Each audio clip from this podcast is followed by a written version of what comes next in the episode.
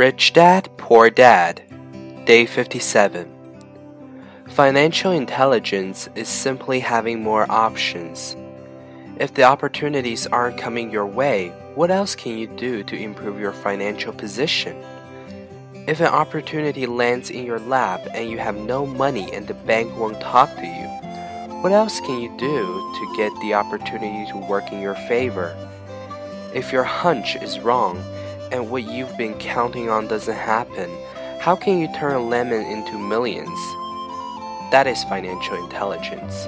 It is not so much what happens, but how many different financial solutions you can think of to turn a lemon into millions. It is how creative you are in solving financial problems.